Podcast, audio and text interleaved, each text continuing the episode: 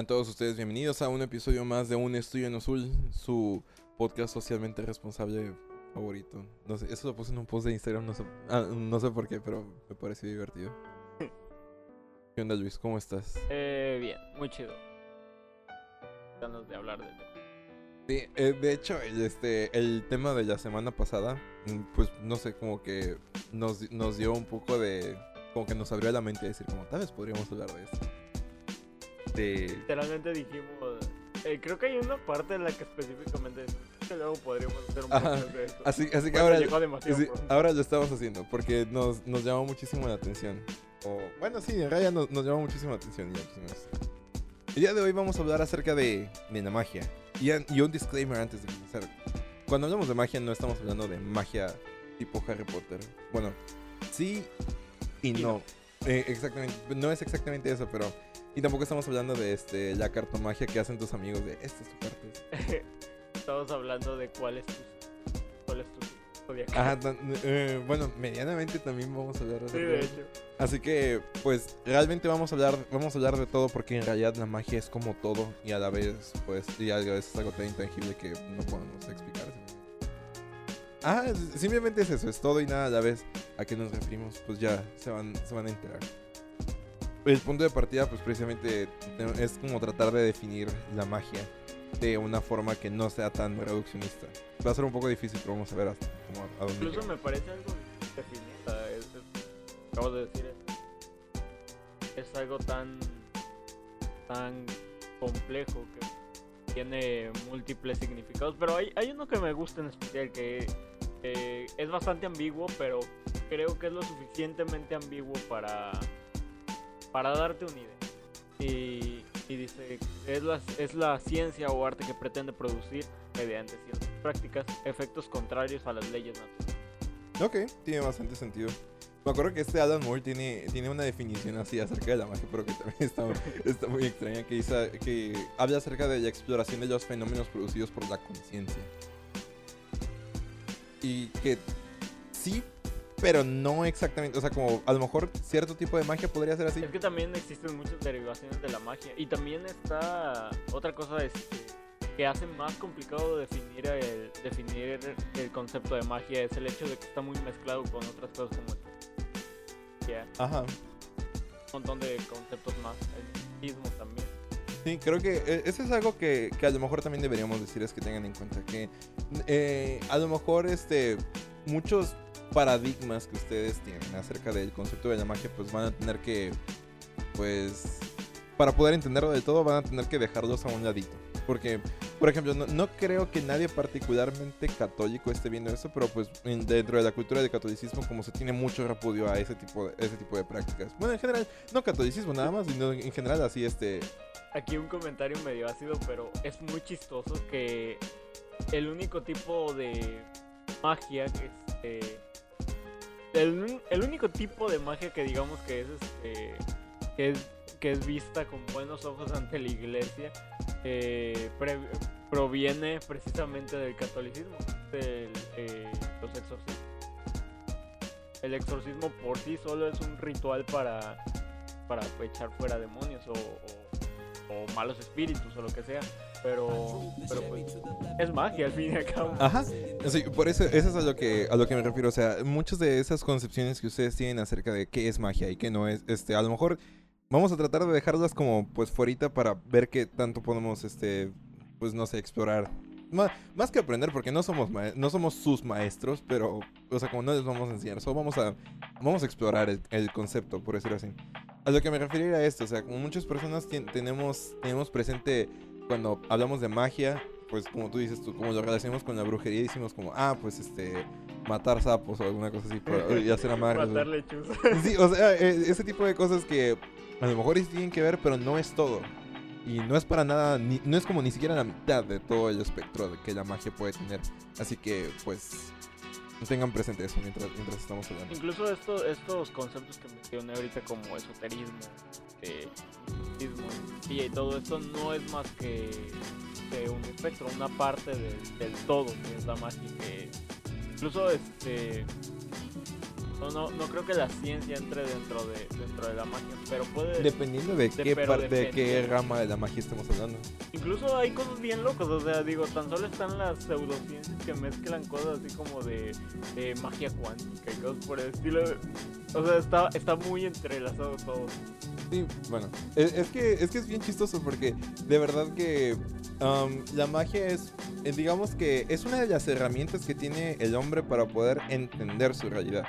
Así que básicamente es este, es el intento de explicar la fenomenología a su alrededor por medio de fuerzas superiores y a lo mejor fuerzas como mm, inentendibles, por decirlo de alguna manera. Incluso, este, eh, creo que el pensamiento mágico, pues es, es previo incluso al pensamiento religioso. Es otra Sí. manera en que el hombre se la... Sí, porque eh, cuando hablamos de religión estamos hablando de institucionalizar la magia, por decirlo de alguna Ajá. manera. Y de eso vamos a hablar a lo mejor en otro episodio. Así que, así que ténganlo, ténganlo presente. Pero sí, es que es, es, es muy este es muy extraño tratar de ponerle eh, de ponerle límites a la magia. Por más este, no sé, por, por más extraño que eso haya sonado, es más como un no podemos decir esto es magia y esto no es. Muchas veces sí, pero me refiero a que hay tantas cosas que el ser humano no, no puede explicar o no puede, podía explicar en ese momento y ha dicho no, pues es, es magia o es, algo- o es algo por eso. De hecho, el, eh, aquí el, el factor principal de la magia, el elemento principal, es el, es el misterio. El hecho de no saber cómo pasa algo. Y, es- y, después de que lo piensas así te eh, y te quedas pensando en el en este dicho de un buen mago nunca revela sus secretos, Sí, te hace por- mucho más Sí, es porque cuando, cuando eliminas el secreto, pues eliminas la Eliminas magia, la porque magia. ya está la explicación. Exactamente. Bueno, aunque de hecho muchas de muchas de, de las corrientes mágicas modernas dan, tratan de dar explicación a los fenómenos, pero pues de... de- pero, ese es, pero ese es, no sé, digamos que es un enfoque diferente. Como les dije hace un momento, este, la magia o el pensamiento mágico, me gusta más decirlo de esa manera, no es exactamente lo mismo, pero en este, en este contexto. El pensamiento mágico es, es, es como esa, no sé, esa espina que tiene el ser humano por tratar de justificar los fenómenos que no se pueden describir del todo. Por ejemplo, en este en su momento, pues a lo mejor la lluvia fue un fenómeno bien extraño para muchas personas. Y de hecho, como si te pones a pensar, sigue siendo un poco extraño por- porque de repente hay agua, pero... Entonces para, para, esta, para estos homínidos en aquel entonces, a lo mejor pensamos en los homo sapiens que vivían dentro de cuevas, dijeron, bueno, es que esta cosa que cae del cielo, que también nos podemos tomar, ha de venir de algún otro lugar, o no sé, o es producida cuando nosotros ponemos las, las ramas en el fuego de cierta manera o alguna cosa.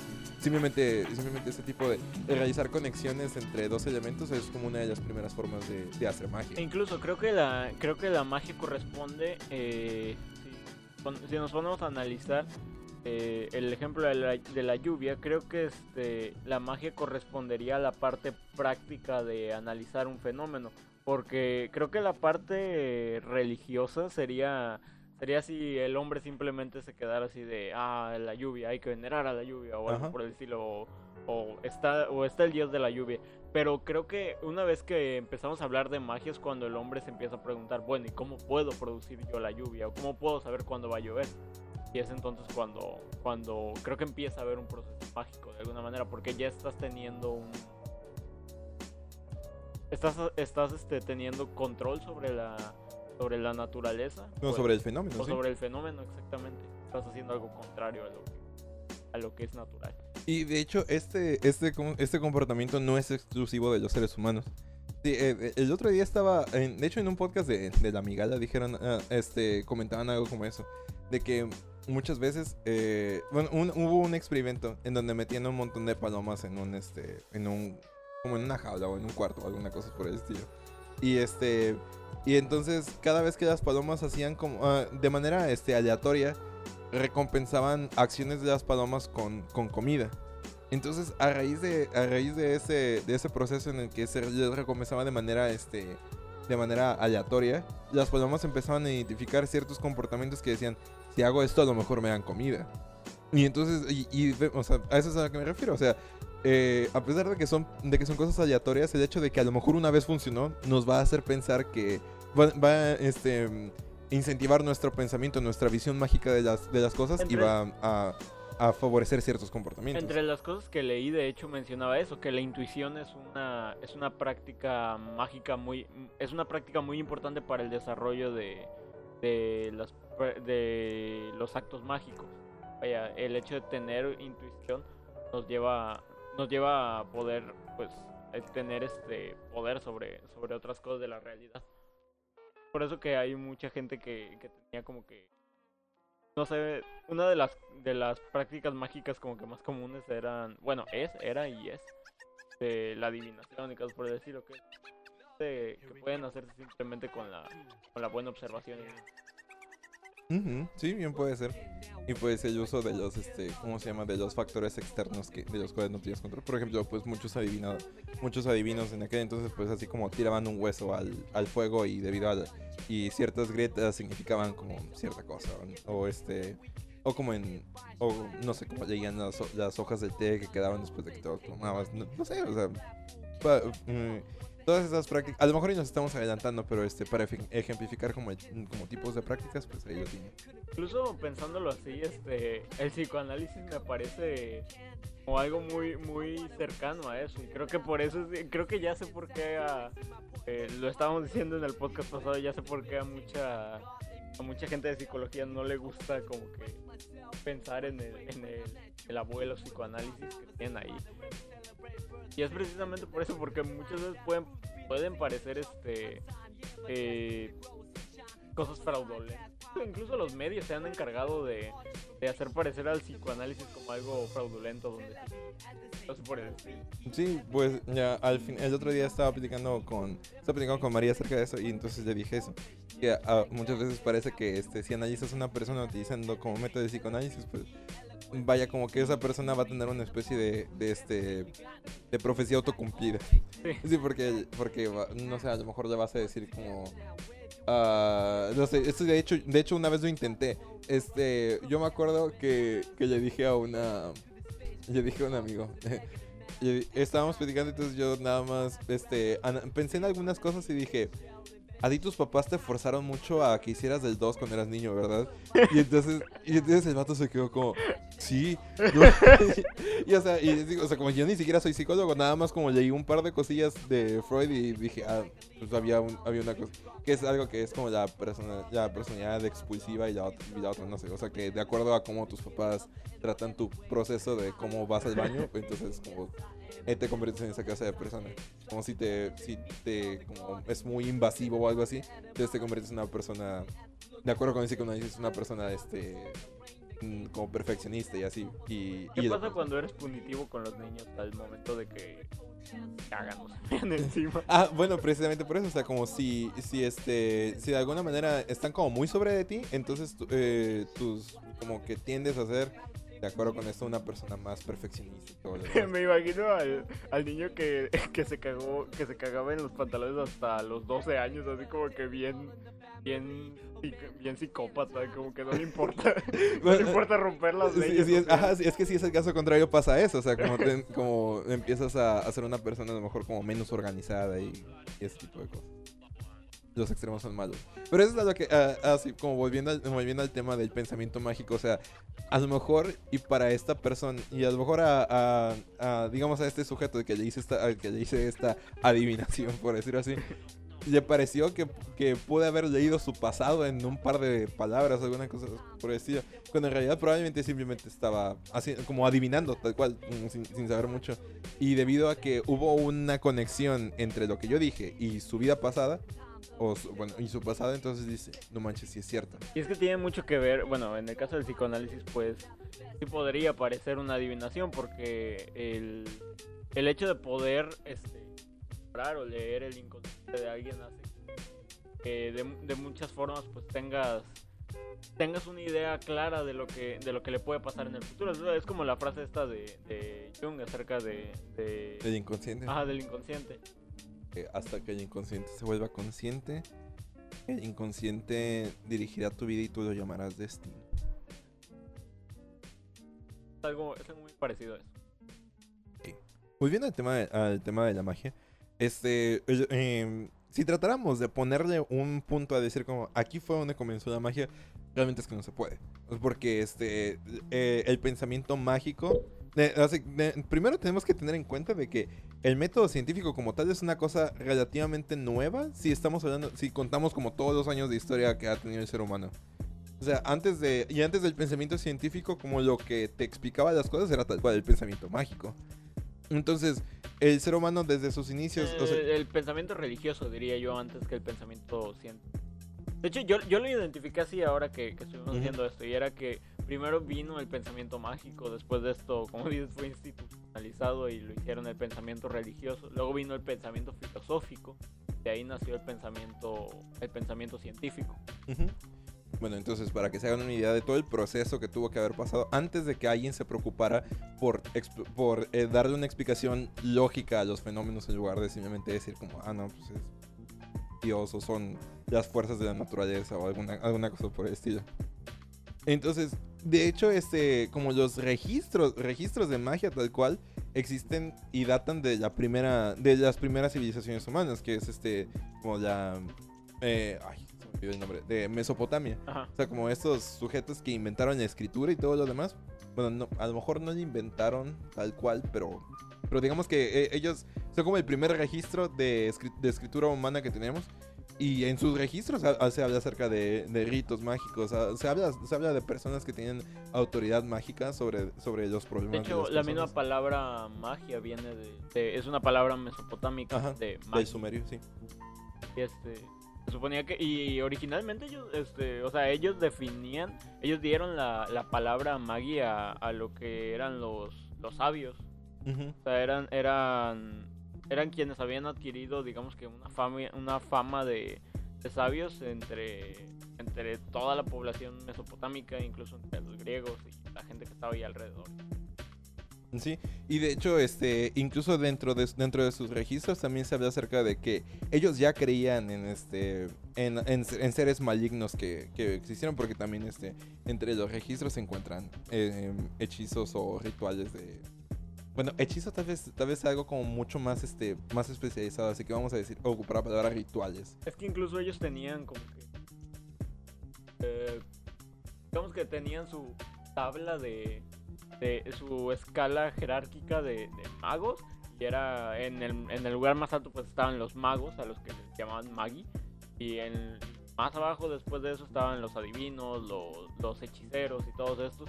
Y, y pues eran. es- estos se, se encargaban de hacer cosas de astrología o de adivinar. Pero los, los magos eran los sabios. Que dominaban todas esas cosas y más, más cosas que igual y los hechiceros y todo. Ah, mm, aquí de hecho parece, así que ya mm, parece ser como de los primeros, del el primer proceso para este, para institucionalizar el pensamiento mágico. De hecho, de hecho eso, es, eso es algo bien curioso, porque se supone que los cristianos este, rechazaron, re- rechazaron la magia desde, desde el inicio. O sea, no es algo que haya llegado con la, con la fe católica. Creo que con la fe católica solo se, se reforzó la idea de que...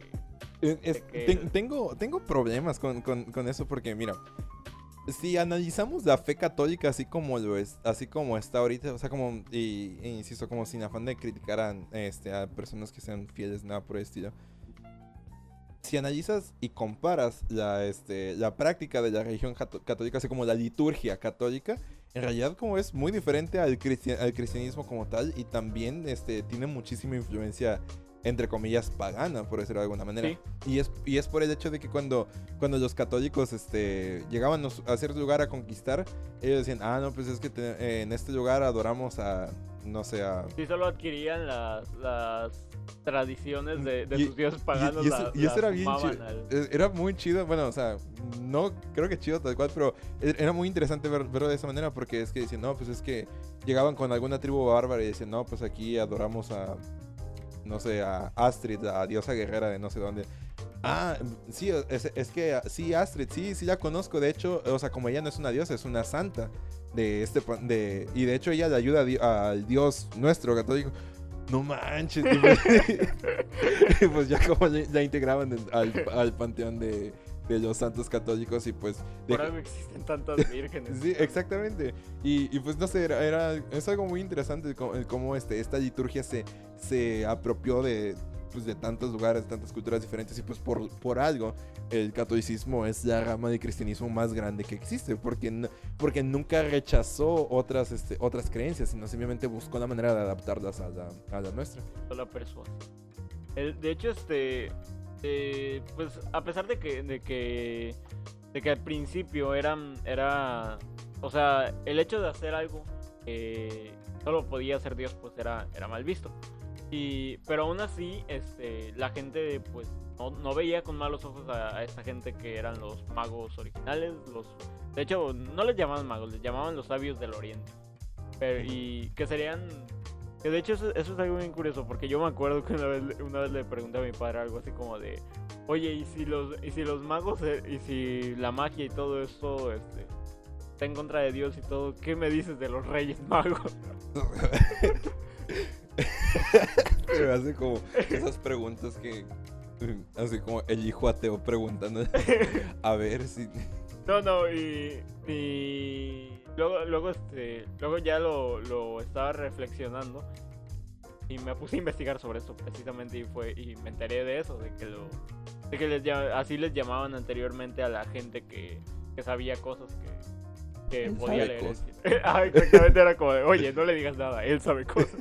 Pero fíjate que, que de hecho, este, bueno, eh, es, es importante a- afirmar que las, este, que la prohibición de la magia o de este tipo de prácticas no, no está solamente derivada del, este, de la Iglesia Católica, sino que, bueno, estamos hablando de que el cristianismo tal cual es como un, es como un judaísmo evolucionado, en, realidad. Y, de, y desde en aquel entonces, cuando, cuando los hebreos en su, en su ley, en la ley de Moisés, como se habla acerca de la prohibición de, de, este, de consultar a, los, a a las personas que practicaban de adivinación y, y de nigromancia y todas esas cosas, como eh, había prohibiciones para eso. Y, y es muy chistoso porque, porque si nos vamos a esas, es que en realidad, así como la, la ley judía impedía que las personas hicieran estas cosas, pero tenía a sus profetas haciendo exactamente lo mismo. Ajá. Bueno, no exactamente lo mismo, porque los profetas como no practicaban la nigromancia, pero pues por algo son profetas, ¿no? Porque ellos decían como esto va a pasar. Y ya, ¿no? Eran adivinos. Sí, de alguna manera eran adivinos, nada más que la palabra hebrea eh, que, se, utiliza- que se traduce como adivino se habla, eh, está más relacionada con el término de charlatán. Está- eh, eh, y, y es por eso que a lo mejor este, hoy en día vemos esa, esa, esa definición o esa diferencia. Porque yo de hecho, este, cuando en algún momento me encontraba en algún curso estudiando cosas del Antiguo Testamento, dije, pero pues es que, ¿por qué no podían ir con adivinos y sí podían ir con el profeta que hacía lo mismo? Y dice, no, es que él no es un adivino, es un profeta. No, y entonces ya fue que investigué al respecto. Es, es como pues es como lo que te estaba comentando acerca del, del exorcista. El exorcista pues hace hace prácticamente lo mismo que un este que un espiritista, Ajá, sí. solo que está institucionalizado. Él sí, él sí tiene como que la tiene la, la tarjeta para Aunque tú, sa- tú sabías que para que un, este, un exorcismo tenga validez tal cual, tiene que estar aprobado por el Vaticano. Ah, sí, de hecho, este, eso, eso me parece bien sorprendente, el cómo, el cómo el, el Vaticano tiene así reglas muy estrictas para cosas como los milagros o... lo- Para o los milagros santos. también, qué loco. para que consideres, para que consideren milagros tienen que incluso no puede ser este algo que pase nada más tienen ciertas reglas y una de esas reglas es que tiene que pasar tiempo. Te curas de algo, ese algo no tiene que volver. O sea, Interesante. para que sea considerado un milagro. Tiene que ser una recuperación total. ajá, tiene que ser una recuperación total y no tiene que volver esa enfermedad. Wow, interesante. ¿Por qué estamos hablando acerca de religión cuando estamos hablando de, cuando el tema es de magia? Pues porque bueno, mucho de la- el pensamiento, el pensamiento religioso o, la- o las, los rituales de la, de la religión tienen, tienen de diferente a la magia nada más el nombre. En realidad, o sea, como la- las religiones normalmente tienen, casi todas tienen como ciertos rituales y todo lo demás. Y a lo mejor cuando ustedes escuchan la palabra rituales, ustedes están pensando en este en hacer círculos y fuego y velas y todo lo demás, como no, o sea, si tú vas los domingos, bueno, ahorita no, porque estamos en cuarentena, pero si tú vas los... Y oye, este, no está muy lejos de eso, hay gente que prende veladoras, dime.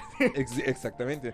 Y, o sea, este, si vas, si vas los domingos, bueno, voy, voy a tratar de, de utilizar otro ejemplo. Mm, por ejemplo, este, a lo mejor los pentecosteses que este, que se juntan todos como a cantar, a cantar como sus himnos y todo lo demás, eso es un ritual.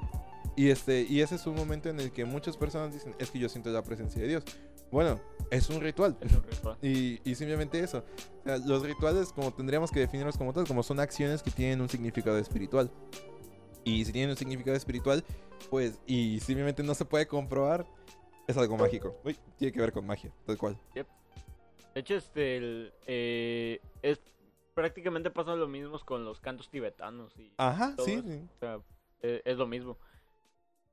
Eh, y creo que creo que el interés que ha existido siempre por la magia tiene mucho que ver con lo con el gusto que tiene el ser humano por por jugar, jugar la realidad. Es, es algo que creo que hemos tenido desde desde desde hemos tenido desde esa escena en la, en la que el chango empieza a pegarle a los empieza a pegar a los huesos como, en, como en espacial. Y este pero sí incluso, este, eh, el mismo Marx lo decía el trabajo es, es la Es de- cierto. de la cual el ser humano transforma su realidad la magia.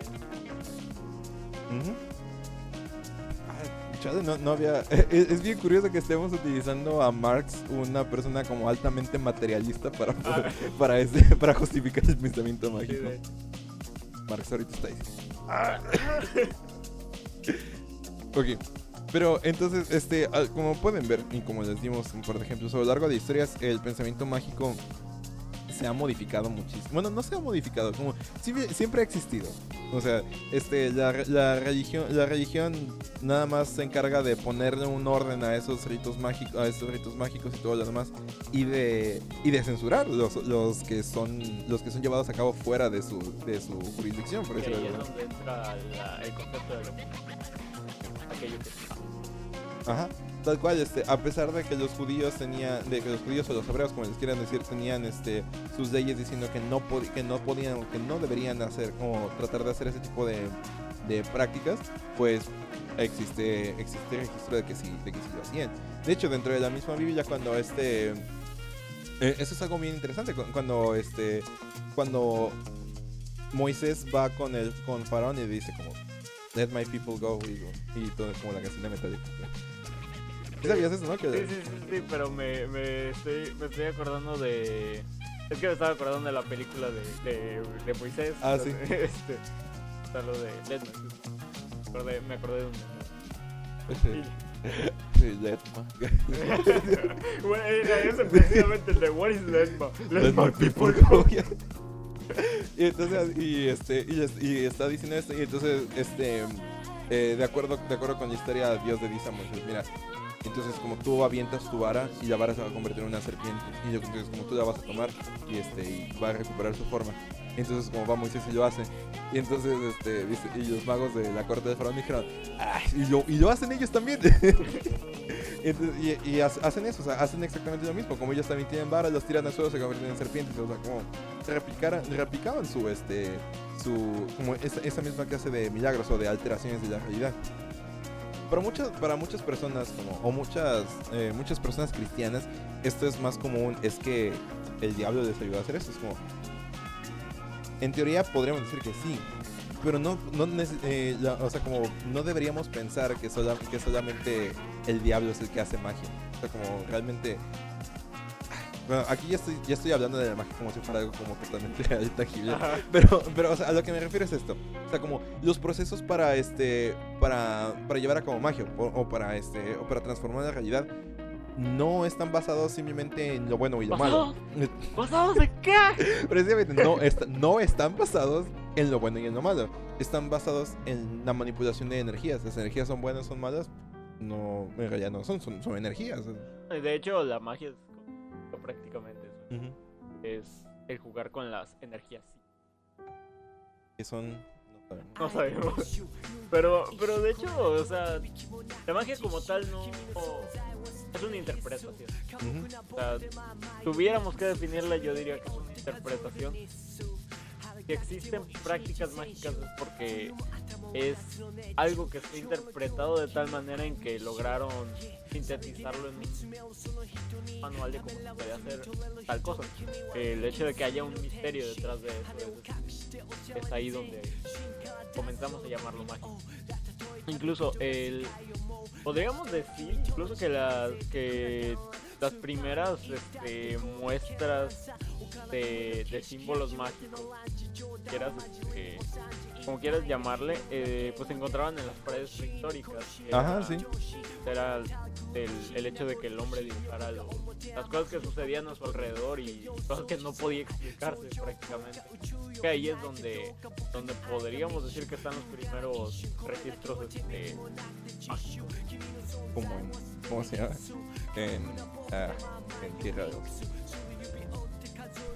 este, de, de hecho, eh, muchas, muchas personas como afirman que, que los dibujos que se hacían en, la, en las cuevas no eran nada más como registros de su día a día, sino como registros de cosas que querían que pasaran. Ajá. Así que muchas veces los, este, los dibujos eran hechos antes de salir, antes de salir a cazar y no después. Uh, y entonces, y esto como entra en función de algo que que eventualmente este, la magia más moderna, y por más moderna me refiero a lo mejor como por ahí del siglo XVIII o algo así, empezaría a llamar sigillos. Es este, la manifestación de un deseo, de, la manifestación gráfica de un deseo. Pues. Sí. De hecho, el, uno, incluso uno de los primeros magos que, que digamos que conoce el hombre es precisamente las naturales porque actúa de manera en que no, no podía explicarse. A, a, pesar de que, de que bueno, esa, esa es y no una, una interpretación, porque pues como dijimos al principio, de cualquier acto mágico actúa en contra de la naturaleza, así que si es la naturaleza, supongo que, que no es magia realmente, pero para el hombre sí lo era, porque no, lo, no lo, entendía. Bueno, y pues uh, más que más que no entenderlo, pues tampoco lo podía controlar, o sea, de nuevo, de nuevo este cuando cuando el hombre empieza, a ver que no necesita ir de un lugar a otro y que puede quedarse en un lugar y sembrar comida y todo lo demás, entonces se encuentra con la nueva necesidad de como, chale, ahora, como, eh, ahora necesito que llueva, pero no sé cómo hacer que llueva, como no lo puedo controlar. Entonces a lo mejor un día se pusieron a bailar esperando a que lloviera y llovió. Pues dijeron, cada vez que vayamos entonces puede llover. Y, y, ya, o sea, como ya, y ese queda, queda este, como dices tú, queda marcado el procedimiento por el cual, por el cual puedes obtener este resultado. No, y aparte de que este, eh, el hecho de, de, separar la magia y la, y la religión, eh, creo que también tiene mucho que ver con que tantas personas lo hacen. Si mucha gente lo, si, si es un acto comunitario, entonces puede llamársele, puede llamársele como algo religioso, pero si es un acto que hace un, un individuo en, en secreto o, un individuo por sí mismo sin, sin ayuda de otros, entonces creo que es cuando la gente empieza a denominarlo magia, porque como solo una persona sabe el secreto, entonces pues, las demás este, no lo saben y para las demás es magia. Es tiene, mucho sentido. Y que, y que, es lo que pasaba con la gente en el, en, en, el medievo. Era, era esa gente que estaba, pues, no sé, haciendo sus cosas, descubría algo. Y entonces, como la gente no podía explicarse cómo, cómo hizo algo ese sujeto, era como de, ah, es un brujo, quémenlo. Y pues no, no es lo mismo que cuando pasaba un milagro y todos decían, ah, sí, fue un milagro. porque, ah, porque todos de... porque, porque Dios lo hizo. Lo, ajá, no, no, fue, no fue esta persona. Y como todos, todos tienen esa explicación del cómo sucedió tal fenómeno, entonces es algo legalmente aceptado. Bueno, era legalmente mm, Interesante. Es una buena, es una, una forma interesante de verlo. Aunque también este también, también, también, tenemos que explorar este que, que no todos los este, que no todos los practicantes de magia eran eran personas como de bien, por decirlo así. Porque también este, tenemos que empezar a examinar que así como, la, así como la magia tenía el lado, digamos como el lado positivo, o lo que nosotros llamamos positivo del ser humano, que es como el tratar de ayudar o el tratar de, este, el tratar de hacer, de hacer cosas buenas o de buscar explicaciones, también está como siendo una práctica tan humana o un pensamiento tan humano, pues obviamente también estaba el otro lado, que es el, la parte del humano que busca sacar ventaja, que busca este, lastimar, que busca, este, no sé, que busca satisfacer una curiosidad mórbida. Y así porque pues también ya, ya hablamos de rituales este, en donde a lo mejor había que matar a una persona, a lo mejor había este, a lo mejor había que este sacar ah, hay un este eh, en Leyendas Legendarias escuché un, así como la descripción de un rito en el cual la- tenías que cortar la cabeza a una persona y sacar los ojos y poner los frijoles en los ojos. O sea, como tenías que hacer un, mon- un montón de cosas como muy, muy bizarras o muy- Ajá. en el sentido anglosajón de la palabra. Y creo que incluso este. de- es- estaba, estaba perfectamente. Creo que entiendo perfectamente por qué, incluso desde la antigüedad, este, la, la gente tenía con malos ojos la, la magia. Porque eh, supongo yo que, que el hecho de tener un poder que, la- que otras personas no tienen, y aparte te- que para conseguir este poder tengas que tengas que este hacer cosas que van en contra de la ley, este creo que pues me parece bastante razonable el hecho de por qué la magia estaba prohibida por, por la ley. O sea, si este, si Da Vinci tenía que, que hacer como su- sus trabajos como muy por debajo del agua para conseguir cuerpos y estudiarlos, porque pues, era algo, era, insano, por decirlo de alguna manera, pues no me imagino, no me imagino cómo fue antes de eso todavía, Ajá. como todavía en el, en el medievo o en esas épocas. Sí, de, de hecho el, el eh, hay algo hay algo bastante interesante y es que la uno de los una de las de las maneras en que podemos dividir a la magia es en dos vertientes de, de análisis y es que hay en como lo dijimos eh, intervienen procesos mentales en, en todo esto que es la manipulación de las energías y todo esto que, estábamos diciendo y pues según es- estos principios se, se basan en, en, la- en una ley que es la empatía. Y, y de alguna manera a partir de esto es que, es que la, la magia se conecta con la, con la religión. Porque para que, para que una, una fe se sostenga de, de algún modo, eh, tiene mucho que ver con la empatía de, la- de las personas. Y creo que por eso es que Creo que por eso, por ejemplo, en el caso de los pentecosteses, cuando, cuando todos están este, alabando y esto, mucha mucha gente dice, este, dice que, no sé, que siente el- la, la obra del espíritu, lo que, o como quieras llamarlo.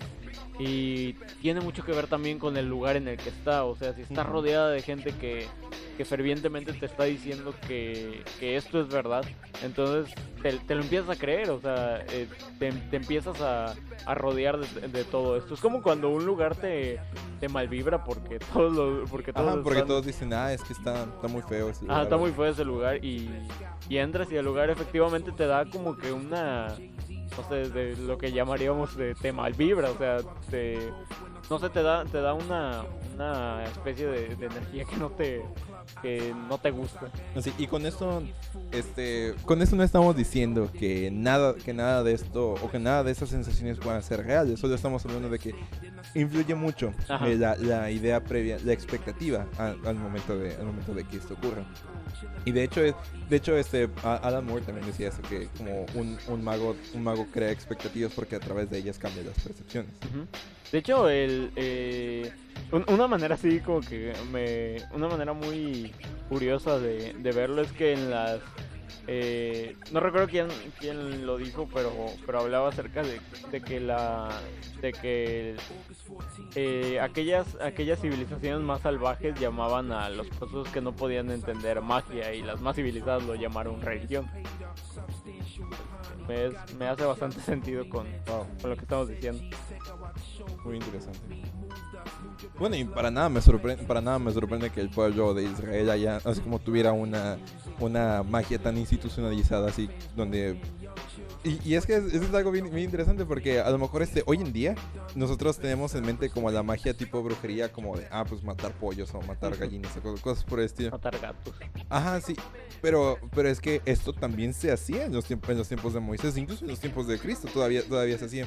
Así como, ah, pues expía los pecados matando a un macho cabrío, o, o expía sus pecados matando este corderos o bueyes, o incluso palomas. Incluso no estilo. era en Pascua donde ponían este un creo que ponían al, Al cordero. al cordero en la puerta. No, no, no. eh, lo- eh, bueno, incluso todavía está más bizarro. O sea, como al, al este al cordero lo a- lo asaban o lo cocían, lo asaban me parece. Y este, pero la sangre era la que se ponía en el, en ponía el en la- de la puerta. Ajá.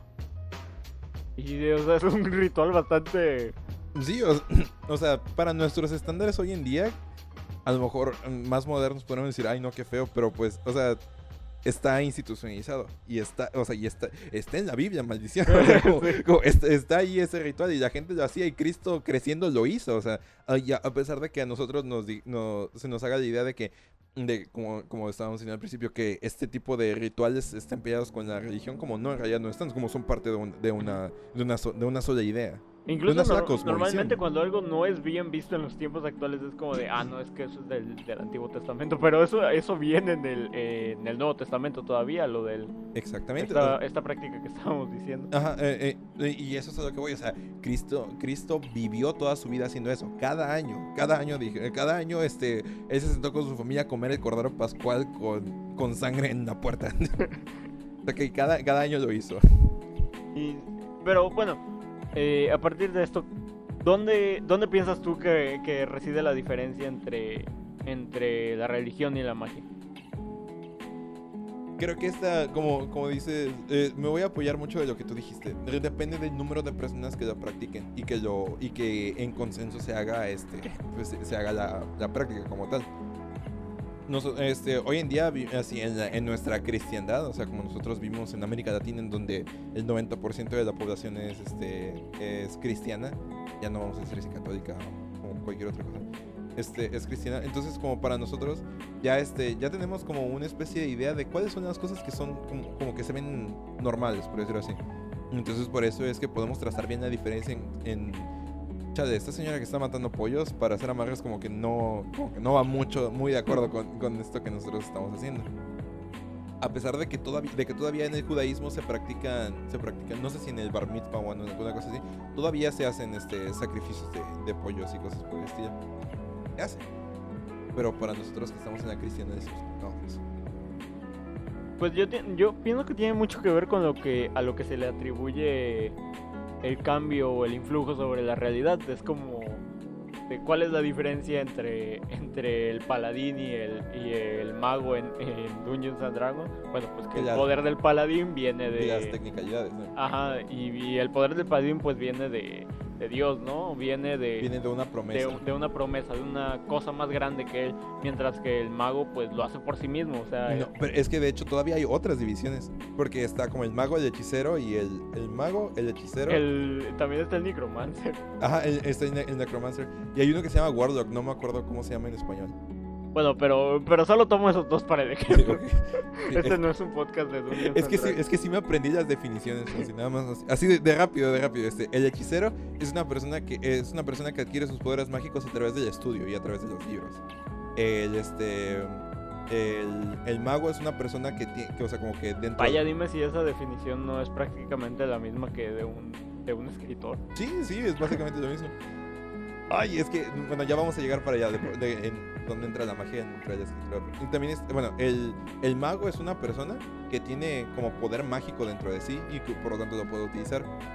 Pero también está el warlock, que es una persona que obtiene poderes mágicos a través de un pacto hecho con una entidad superior. Ajá. Así que, Que- pero la entidad superior tiene que ser una entidad maligna. no necesariamente, Ah, ¿no?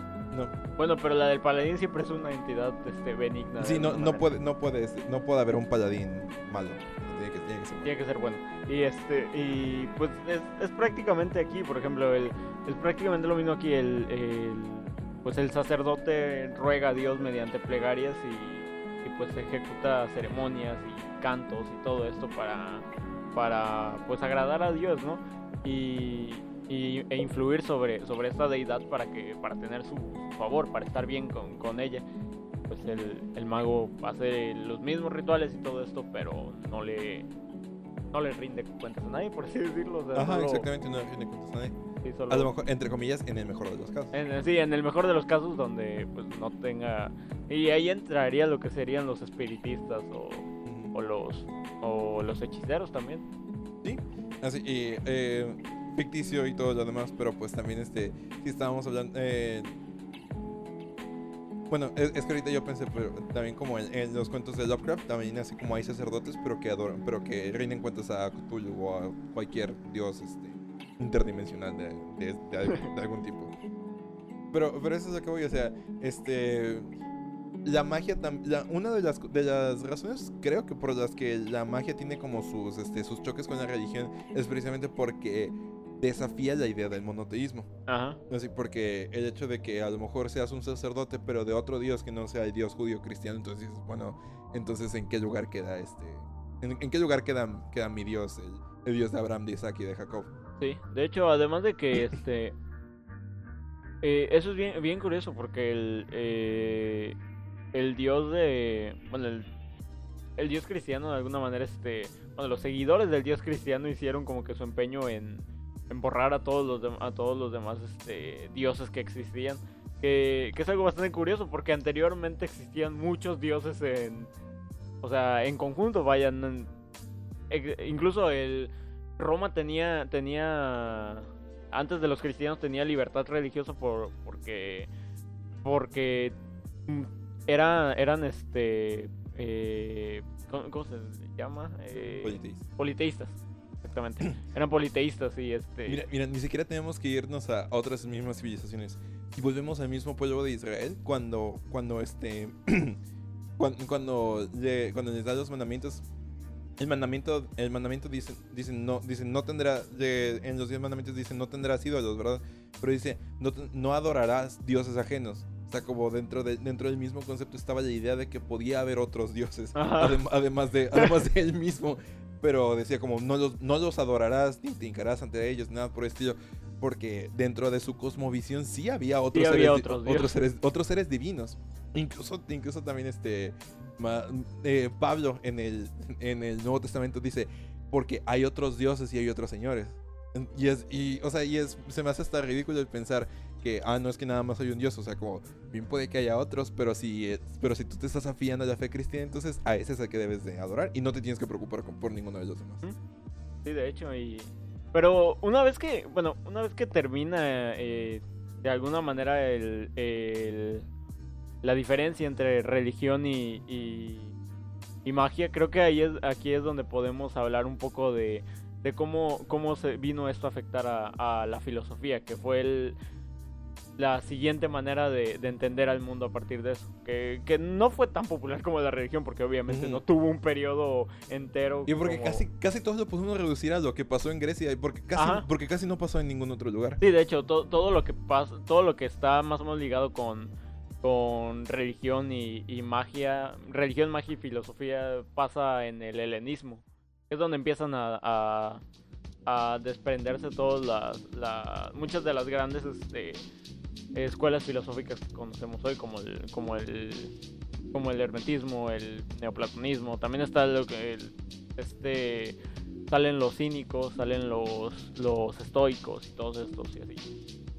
Y Para mí, para mí todo eso empieza desde que, desde que este Platón, no, desde que Sócrates empieza a decir, empieza a eh, pervertir a la juventud diciendo que los dioses no son tan importantes o que, Ajá. o que, o que de plano no existen, sino que, bueno, o sea, eh, es, es esa cosa y me parece muy interesante, o sea, como a lo mejor este, no es que, no es que Sócrates hubiera sido como un este, un ateo empedernido, sino era más como un Es que, Eh, es que Dross lo dijo, güey. Sí, era, era, era más como un... Hay otras formas de explicar, de explicar la realidad. Porque, o sea, como Sócrates era como pura, un pura- puro razonamiento, puro este... ¿Cómo se llamaba este? El- pues, el- Mayéutica. la o sea, como pura mayótica, el tratar de llegar a una conclusión a través de la razón.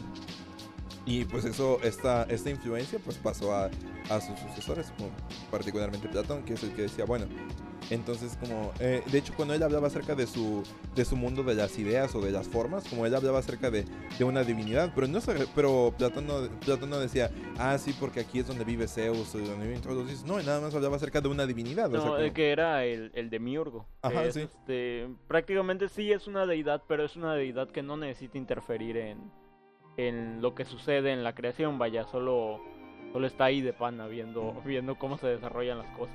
Sí, y bueno, también se, se habla acerca de como de la existencia prem- la existencia prematura de todas las cosas como en un plano superior y cosas por Y de hecho, este, mientras, mientras veía, vaya, mientras estudiaba para el podcast, estaba pensando, vaya, dime tú si, si esto del mundo de las ideas, donde todo es perfecto y es el plano superior, donde, vaya, donde no, no existen las imperfecciones, todo, todo es lo que debería de ser y de alguna manera esta realidad es un reflejo borroso de, de esa otra realidad perfecta. Dime tú si no suena un poco como, como el cielo.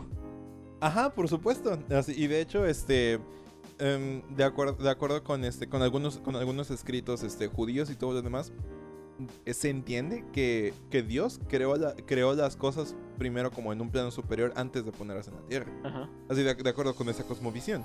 Entonces, o sea, este tipo de pensamiento, no quiero decir como, ah, es que Platón le copió a los judíos. Platón no tenía, no tenía oportunidad de, de ju- de juntarse con ellos. O bueno, a lo mejor sí. No, creo, creo que sí, en algún momento como tuvo, tuvo oportunidad de juntarse, pero, pero pues era más como un... eh, este tipo de... Como que eh, es un... Como un camino o una ruta final a través de la cual llegas y como te pones a pensar mucho en eso. Y de hecho, el, eh, Aunque Las Aristóteles dijo, corrientes- dijo, la- no, eso no es cierto. las corrientes cristianas este, bebieron mucho de- del neoplatonismo y de las ideas de Platón y de Aristóteles, porque, eh, vaya, adoptaron las mismas este, normas morales que más o menos existían dentro de, las, dentro de sus corrientes filosóficas y, y pues tomaron, tomaron mucho de ello. De hecho, este, estas corrientes son, son eh, previas al cristianismo, o sea, el cristianismo no existía todavía para, para aquella época. Y hay un ejemplo, hay un ejemplo de todo esto y es este y es el hecho de de, de lo relacionado que está que está este los documentos más antiguos que tienen del cristianismo que son las cartas de Pablo Ajá, sí. y el Y probablemente ni siquiera las originales. Sí, ni siquiera son las originales muy probablemente. Y el hecho es que su teolo- la teología de, de estas cartas se, se, se parecen mucho a muchas ideas que estaban que tenía Platón y Aristóteles y, y todo esto. Y pues no, no es que pudiera, no es que hubiera este, no es que estas ideas fueran del, del cristianismo propiamente. El cristianismo apenas estaba naciendo para aquella época. Eh, digo, es, es muy probable que, que se hubiera se hubiera impregnado con las ideas de, de estos filósofos. Sí, por supuesto. O sea, en- podríamos decir, ah, es que Cristo enseñó, enseñó todo lo que hacía falta. No, realmente no. O sea, como Cristo a lo mejor sentó, sentó las bases de la- las bases doctrinales y a lo mejor de conducta que el, cristianismo iba a ocupar más adelante. Pero, pero dentro de la misma historia de, que tenemos en la Biblia, se ve como, como a pesar de que ya estaba una base, no había, así como aún había discrepancia en algunos puntos y todo lo demás. De hecho, el pro- creo que el problema es desde que, bueno, Cristo siempre hablaba en, en, en parábolas y cosas por el estilo. Y por eso mucha gente pues no entendía los mensajes y, y, este... Y solo dejó la base que, que es esto de, de a- ama, ama a los... ama a Dios y ama a tu Ajá, prójimo. ama a Dios y ama a tu prójimo. Y, pero a partir de eso te- se tenía que construir todavía una, toda una teología, o sea, en base a ese principio. Y es ahí donde, donde empiezan a, a surgir los apóstoles y toda esa gente que... De hecho, hay- una historia bien chistosa. Bueno, no, no es tan chistosa tal cual. En el que, en la que Pablo va a este a Atenas. Ajá. Y este, y entonces como él va ahí y él este se da cuenta de que, de que pues así, de todo el asunto em, politeísta den- dentro de, dentro de esa misma ciudad. Y que dice, eh, y para, para Pablo fue como tal su asombro de que había un dios para cada cosa que, que, este, que los atenienses tenían una, una estatua para el dios no conocido, como decir como, pues puede haber un dios que nos esté faltando y por eso aquí tenemos aquí tenemos su estatua. Y entonces, este, como tal, tal cual, este, este, este, este Pablo dijo, bueno, eh, se pone a predicarles a ellos y así como a lo mejor con un sistema filosófico como diferente y todo lo demás. Y los atenienses dijeron como, ah, no, pues esto es- está, está, está medio raro eso que tú estás diciendo. Porque para él, él les empieza a decir es que él toma el recurso del Dios no conocido para decir, miren, este Dios que no conocido es Cristo, es Dios, es el que yo les vengo a anunciar. Y es el que, y entonces como ya les empieza a explicar y muchas personas no le hicieron caso, pero, pero pues fue así como una, eh, a lo mejor Pablo, para Pablo en aquel entonces que pues más adelante fue el principal difusor de las ideas del cristianismo, pues el confrontarse con las ideas del helenismo y todo lo demás, pues es inevitable que, que esas ideas se hayan mezclado. Ajá, de hecho, uno de los ejemplos más claros de, cómo se mezclaron estas ideas fue el, fue el, que, el hecho de que la, la iglesia cristiana tomó después, este, tomó mu- mu- muchas de las ideas espirituales de Platón, que era el, lo, lo lo tomó principalmente para ayudar a mantener la, la idea del alma humana y el, el hecho de rechazar el materialismo y todo esto. Y muchas de esas ideas vienen de, de las ideas espirituales de Platón. Y que de hecho, este, bueno, tienes, tienes mucha razón porque esas son como creencias, creencias cristianas actuales. pero que hay como corrientes cristianas que rechazan porque no hay evidencia tal cual de ello, en, de esa creencia dentro, dentro de las escrituras. Así como por ejemplo, los testigos de Jehová no creen en la existencia de un alma precisamente porque puramente no está explicado en las escrituras. Sí, de hecho. Algo que me parece muy interesante hablar acerca de, de cómo este... Quiero volver al tema de, del politeísmo y de, de, que si este es como adecuado o no.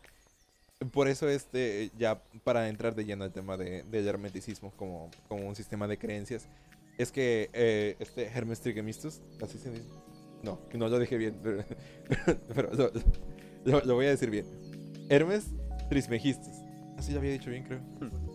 Bueno, Hermes Trismegistus, él, este, él, él, él propone, así, como igual como juntando parte de las ideas de Platón, parte de, de todas las ideas que había en ese entonces, él dice, bueno, es que hay una deidad y esta deidad es superior, es superior a todas las demás. O sea, como a lo mejor puede existir cualquier, o sea, como él no desechaba la idea de que hubiera otras, pero hay una que es superior a todas las demás y esa esta es la que te tienes que, que aproximar. Y utilizan, y esa es la cosa, o sea, como utilizando básicamente cualquier sistema de creencias, no sé cómo llama, le llamemos cristianismo, helenismo, este, alguna otra cosa, entonces pues podías llegar a, ese, a ese nivel. Es, o sea, como y ese era un pensamiento mágico bien interesante porque, porque eliminaba las, las barreras que a lo mejor otros sistemas de creencia buscaban imponer al momento en el que una persona practicara magia o que practicara todas estas cosas. Y fíjate que muchos cristianos de aquella época veían con buenos ojos al, al hermetismo por, eh, por el hecho de que ambos de alguna manera este, buscaban lo mismo, o sea, buscaban el, el hecho de, de hacer contacto con lo que era espiritualmente superior. Y, pero también había mucha gente que no, que no, que no veía con buenos ojos al, al, hermetismo por el hecho de que había una pequeñísima diferencia que, una pequeñísima pero muy grande diferencia, y era el hecho de que a diferencia de los gnósticos y los cristianos, pues ellos prescindían de un salvador de alguna Ajá, manera, sí, o sea, por supuesto. para llegar a su punto espiritual superior y esto prescindían de, de un salvador como si lo tenían los cristianos o los gnósticos. Bueno, sí, es que la idea para los cristianos, o incluso bueno, como para mí, yo, me, yo que me considero un cristiano, para mí la idea de un salvador es este, pues es, es vital. Nada más que yo quisiera pensar que, que, de alguna manera me diferencio de la idea, de idea constante del salvador, porque para muchas personas el salvador es como, como el último paso, pero pues para mí es como nada más uno de los pasos, porque sí necesitas un salvador, pero también necesitas hacer otras cosas. Sí, de hecho. Y el, eh, pero ¿cómo, cómo era la, la magia del, del hermetismo? Mm. Pues, porque, porque, o sea, ap aparte de ser una, una corriente filosófica, este también era, también tenía su, su lado mágico de alguna sí, manera. Sí, sí, por supuesto. Y es que era, eran, esto, eran estos tres puntos. Que de hecho, si se acuerdan del, este, del episodio de los cómics, ahí, ahí yo mencioné también así como medio rapidito. El, el, hermetismo buscaba el entendimiento de la realidad a través de tres principios, que era la alquimia, la, este, la astrología y la teurgia. teurgia. Así, en ese momento nada me no me concentré en la, en la, teurgia, pero a lo mejor valdría la pena discutir qué es, qué es la alquimia tal cual. Eh, la alquimia era la, la, alteración de la, de la materia tal uh -huh. cual, o sea, la, la, búsqueda de la alteración de la, de la materia, pero también tenía su lado espiritual, o sea, el lado de alterar la materia era solo una cosa de, solo era un, parte de un proceso que, que terminaba en lo espiritual. Uh -huh. Sí, porque este, a lo mejor eh, es, podemos este, definir la, la, este, ¿cómo se llama? La, la alquimia como un, como un precursor de la química. Pero eh, como te dices tú, el lado espiritual estaba en el que a lo mejor este, yo necesitaba crear una sustancia que me ayudara, no sé, a pegar dos cosas. No sé, como un pegamento, por decirlo así. Eh, a lo mejor dentro del proceso alquímico iba a estar, no, para, este, para poder crear esta, esta sustancia primero necesitas este, como mezclarlo en el sentido de las manecillas del reloj tantas veces porque era un proceso mágico. O sea, como si no lo hacías así, entonces no funcionaba. Y tal, tal, tal como se hace hoy en día en, dentro de la cocina, o sea, cuando mucha gente dice esto, es que, ¿no sé si has escuchado esto? De que si están haciendo tamales, una mujer embarazada no puede estar en la cocina porque entonces los tamales no se cocen bien. Es, es algo muy parecido a eso. Y, y, más o menos así era la alquimia, pero a lo mejor, a lo mejor este, como en un nivel un poco más elevado, como decir, ah, no, pues tienes que exponer esta sustancia al sol tantos días. Y, o, sea, como e, existía ese lado, de la, ese lado de la manipulación de los elementos. Y además, además de que, de que bueno, ya, ya después, en, en el siglo XVIII comienza, cuando ya empieza a separarse de lo que es la, la química y la alquimia, eh, prácticamente la alquimia se queda simplemente en el proceso espiritual. De hecho, la gente que rescata los, lo que rescata los escritos alquímicos de aquel entonces comienza a tomarlos no como, como manuales. Por ejemplo, la transformación de los metales comienza a tomarlos no como manuales para transformar metales, sino no como, como metáforas para, para tener un proceso espiritual, cambiarse a uno mismo. Y a partir de ahí es cuando, digamos que la, la química y la alquimia comienzan a, separarse de alguna Bueno, ¿y qué pasa exactamente lo que estabas diciendo al principio? O sea, la magia se pierde porque se revela el secreto. Ajá. Así, al momento en el que la alquimia, la alquimia progresó tanto hasta que se convirtió en química y que ya había una explicación para todos estos fenómenos, pues simplemente la, la magia de la alquimia ya se perdió. ¿no? Sí. Y, de- y de alguna manera la, la forma que halló para, para rescatarse era quedarse con la parte espiritual simplemente. Ujú. Pues astrología, as- astrología este como tal, no se refiere, el término actual de astrología es como la gente que ve los signos y todo lo demás, pero Las morras de Fadu que te dicen que, que te dicen cuál es tu cuál es tu signo.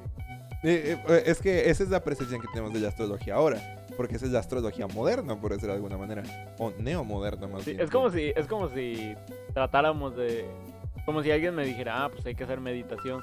Y yo lo primero que, que pensara sería, no, pues me voy a ir como esas señoras que terminan de dejar a los niños y van al yoga. Sí, o sea, eh, o sea, probablemente sí, pero es es que estamos enfocándonos en la forma actual de, llevar a cabo estas prácticas. Ajá, lo New Age. Eh, la, la astrología tal como la practicaba este Hermes, Hermes, este, era más orientada al, al estudio tal cual del movimiento de los astros y cómo, y, y cómo esos este, movimientos de alguna manera influían de manera espiritual o mágica al- al- a, sus sucesos. Y que e- es una interpretación, este, creo que muy válida acerca de- del milagro del nacimiento de, de Jesús.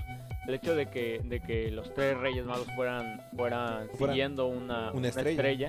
era la manera en que de alguna manera estaban leyendo el cielo para, para, para pues sí, este, eh, para, para tener un- una, una idea de lo que, de lo que estaba pasando, del milagro del, del nacimiento del Salvador. Ujú, Exactamente. Eh, los, esos magos. Iba a decir Melchor, Gaspar y Baltasar, pero esos nombres no están en la Biblia tampoco. Eso es, es tradición, este, tradición del catolicismo en, en realidad. Así que, bueno, pero vamos a decir Melchor, Gaspar y Baltasar también, este, de seguro de, de entre ellos se peleaban como, y después Melchor decía, ay, típico de Géminis. o no sé, algo como eso. La otra parte es este, es este asunto de la teurgia, que es como lo más interesante, que de hecho tiene mucho que ver con, este, con lo que hablaba Platón acerca de- del mundo de las ideas y todo lo demás. O sea, básicamente la teurgia era como el proceso de, el proceso, de- el alcanzar el proceso, el proceso, el, pf, ¿por qué batallé tanto para decir? El proceso de alcanzar iluminación espiritual mediante el acercamiento a la divinidad. Que, que de, de alguna manera el hecho de todo el mundo de las ideas de Platón es una idea bastante espiritual, pero también es aplicada de, de muchas maneras en, en el mundo material. O sea, el, el hecho de crear cosas es, es, este, que no existían, aparentemente no existían como tal, este, pues es de alguna manera un proceso mágico. Y sobre todo porque, bueno, y tendría, tendría mucho que ver ah, con las artes, a lo mejor con la escultura en general. Ajá. Porque de acuerdo con este, de acuerdo con Platón, pues si todas las cosas ya existían en su forma perfecta, entonces cuando creabas una escultura, tenías, e- era como un proceso de acercamiento a la, a la divinidad, porque estabas, vaya, tratando de representar algo que ya existía en el, en el reino de las formas. Ay, me encanta Platón, tiene, eh, Nietzsche lo odiaba, pero yo, pero yo lo amo porque es que, es que tiene, tiene unas ideas bien locas. Bueno, o sea, no, no lo estoy juzgando, vaya. obviamente era de acuerdo a su, a su, a su momento y no existían las cosas que existen ahora. Pero tenía unas ideas muy locas y, y no sé, como esto de que los bebés, este, de que los bebés antes de nacer ya sabían, ya sabían todo lo que, lo que, lo que debían de saber. O sea, él- Tien- Tiene un nombre eso y que cuando aprendes nada te estás acordando de cosas. Ajá, y pero cuando no- aprendías solo, te solo recordabas cosas y que el, el im- el trauma de nacer te causaba pues sí una regresión y ya no ya no recordabas nada y todo. El trauma de nacer. Eso o sea, te ha dejado de algunas cosas que Sí, de- pues sí, de alguna manera, o sea, nacer, traer traer vida y nacer es un es un trauma de alguna manera. Interesante. Creo que sí hay casos de, de mujeres que desarrollan este un, eh, personalidad múltiple cuando, cuando, dan, cuando dan a luz. Sí, creo que sí hay Yo casos solo de eso. conocía sobre esta cosa que, que llama lo que le da a la mamá de Daredevil. La el- depresión la postparto. depresión postparto. Ah, sí, también, por supuesto. Pero, pero sí, creo que sí hay casos de mujeres que, que desarrollan trastorno de personalidad múltiple con- después de dar a luz. Ah, qué loco. Sí, precisamente porque, porque es una experiencia muy dolorosa. Nada más que, incluso, ah, es, y eso está bien loco, o sea, porque el, cuer- el cuerpo también, es, el cuerpo humano también está ah, como, sabe que esa es una experiencia muy, doloro- muy dolorosa y pues a través de su evolución como se ha perfeccionado, de tal manera que después del parto se liberan oxitocinas Ajá. para que, para que la mujer como pueda, pueda sentir esa cercanía con su hijo. Sí, por, por eso es que siempre, siempre, este, pues sí, eso, eso es bastante raro porque incluso si, si simplemente sintieras dolor y ya, creo que, creo que lo primero que querría sería que, o sea, que te anestesiaran o que alguien te pusiera, te quitara el dolor, vaya, pero lo primero que hacen es abrazar al bebé. Sí, es por eso, porque, porque se liberan oxitocinas y cosas así. Wow, no lo sabía. Está muy extraño eso. Bueno, no, no es extraño, es natural, más bien. pues.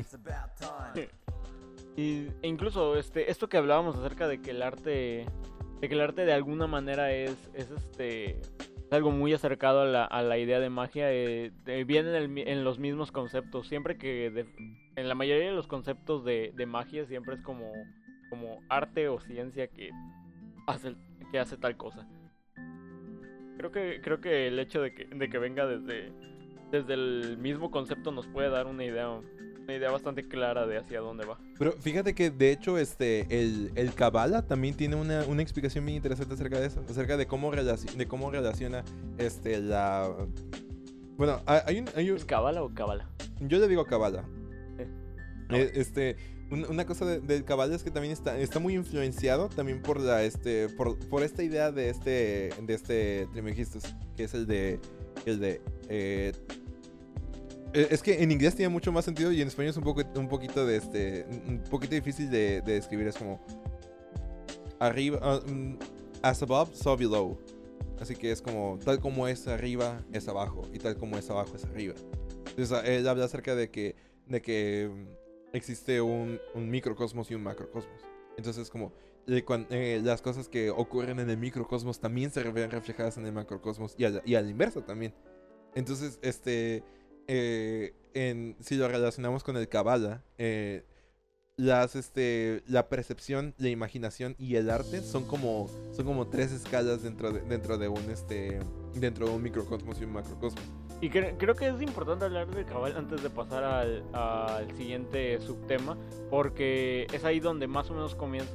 Tiene una conexión bastante grande, que digo, desde que puedes definir el, el cabal de alguna manera como, como la, como la disciplina que propone transformar la realidad mediante la palabra, creo que se, se, se mezcla, se conecta mucho con lo que viene a ser la magia del caos. Uy, uy. Pero es que está bien chistoso porque, de- porque, bueno, como te estaba diciendo antes de que empezáramos a grabar, el Kabbalah tiene mucha influencia de la, de la numerología hebrea también. Porque, de hecho, este, creo que Kabbalah es una palabra, una palabra hebrea, me parece. Y, y es precisamente eso, o sea, este, a lo mejor ustedes no sabían, pero el, el hebreo como idioma es un, es, es un idioma numérico también, no nada más. Y de hecho es, este, es, un, es un idioma un poco difícil de, de aprender precisamente por eso. Y muchos de los, de los significados este, de las palabras tienen un trasfondo, un trasfondo este, numérico. De tal manera que palabras que se relacionan, que palabras relacionadas a lo mejor con conceptos diferentes van a tener, van a tener el mismo número porque sus, porque sus caracteres también, este, también representan números. Entonces es, es muy, muy, este, pues no sé, como muy extraña. Y, y ahí se refleja la idea, esta idea de, de Hermes Trismegistus, que as above, so below. O sea, cuando, que tal como las palabras tienen un significado, un significado tal cual, dentro de, dentro de, dentro de sus números también tienen otro significado. Y un significado relacionado. Y eso es, y eso se traduce, eso lo unimos, si lo unimos con el Kabbalah, a lo mejor es- ahorita se está poniendo como un poco difícil de entender, pero es que es precisamente así, es así de complicado, diría yo. De, de- hecho, sí, creo que la idea es que sea así de complicado, si no cualquiera podría ser mago, ¿no crees? Ujú. O bueno, no mago, pero cualquiera podría unirse al, al- a la corriente del, del Cábala, que es este, que es incluso, que persiste hasta nuestros días, pero es algo, incluso cuando busqué información acerca del Cábala, ya conocí el concepto, pero me metí un poco más a fondo e incluso es, este, existe muy relativamente poca información para, para, pues sí, para el, para el concepto. Y es que es, es algo que está bastante eh, oculto. Sí, para todos los que para todos los que ya vieron Evangelion, ese ese árbol de la vida que el árbol del opening. El árbol del opening, el que forman los Seba Series, ese es el, el símbolo del Kabbalah. También sale en Midnight Gospel. Ah, sí, cierto, en la escena del, del elevador. Sí, ¿no? yo, yo cuando lo vi dije, ay, qué bonito.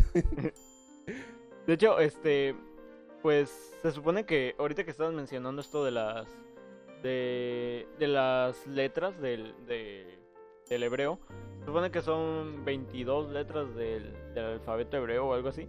Y se supone que, que esta gente lo toma como si fueran esas 22 letras la materia prima del universo, como Ujú. la, ma- la, la materia prima de la que se crea todo, todo lo, que, lo que surge de- después.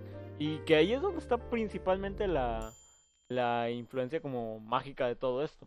El hecho de que, de que haya, haya una palabra para, para crear cosas. ¿Quién era, eh, ¿quién era este, este filósofo que no era Heidegger? El que decía que el, este, que el lenguaje en realidad es una prisión y que no te dejaba... Ah, era este... O Camus. No, no, no, no, no, no. Era... Ay... Ah, mira, no me acuerdo, este... eh, empezaba con W, es lo único que recuerdo. Ah, ahora ok. mismo. Bueno, ojalá nos acordamos antes de que, antes de que termine el, el podcast. Pero sí, este, y es, y es bien extraño eso, o sea, porque para muchas personas el lenguaje, mm, para este sujeto el lenguaje es una prisión porque dice es que la- las emociones humanas son tan complicadas y la realidad también es tan complicada que no, este, que, no, que simplemente no nos sirve el lenguaje para explicar como la vastez de todos los fenómenos. Pero, pues, pero para, para, para este otro lado es diferente, o sea, la realidad está construida en base a este lenguaje. Para muchas personas, de hecho, el, el hebreo es el idioma hablado por Dios, porque es un idioma así de, así de puro y así de, así de metafísico y de metafórico, por decirlo así. Como en el, en el poema de Borges, del Golem, donde se que es un rabí, un, un mago del- de, la cabala y todo esto, y está tratando de, de pronunciar la palabra que usó Dios para, para crear la vida. Y, y pues tiene un muñeco para, para pues, poder poner este en él la, la vida. Y una vez que lo que hace el... Ay, mejor no se los cuento, mejor léanlo. Es, el- es un muy buen poema, se llama El Borges. Sí, de hecho, este está muy relacionado con, con el hecho de que el nombre hebreo que le es dado a Dios es, es YHW, más o menos. Ajá. Sí, es, es, es el nombre. el- por- ah, otra cosa, el hebreo nada más ocupa consonantes. este es el nombre de Y- YHWH que nosotros hemos traducido como Jehová o como Yahvé o alguna cosa por eso. Es este es precisamente es, es esa palabra, es, es el nombre por el cual se supone que en, metafóricamente es el nombre e- es, esa combinación de letras da como resultado el sonido de la respiración. Sí, es- es- Yo no recuerdo haber respirado. Sí, es, es una cosa bien extraña, pero, pero por eso digo, es, este, dime tú si eso no suena como, como magia o ocultismo. Bueno, pues sí. Y, y por, es- por eso es que regresamos al punto. ¿Por qué trazar la línea entre, entre magia y religión cuando vemos que están tan relacionados una con la otra que simplemente no, este, no tiene sentido buscar esa, esa división? Sí, de hecho, en... que, que de hecho hay algo muy curioso del de Kabbalah. Leí que se desprenden los, los símbolos arcanos del tarot. Ajá, sí, también. o sea, y sí es, es una cosa que mucha gente rescató del Kabbalah sin tener que meterse al, al Kabbalah. Y por lo mismo igual y lo, lo pudieron haber este... Es como una visión, es, una versión reduccionista del Sí, es una versión reduccionista del Kabbalah, exactamente. En especial para como se hace hoy en la... Sí, de como eh, las estrellas que tienen las cartas del tarot y cosas por Sí, de hecho. Y este, pero, pero sí, o sea, las cosas están muy permeadas entre sí. Están derivadas.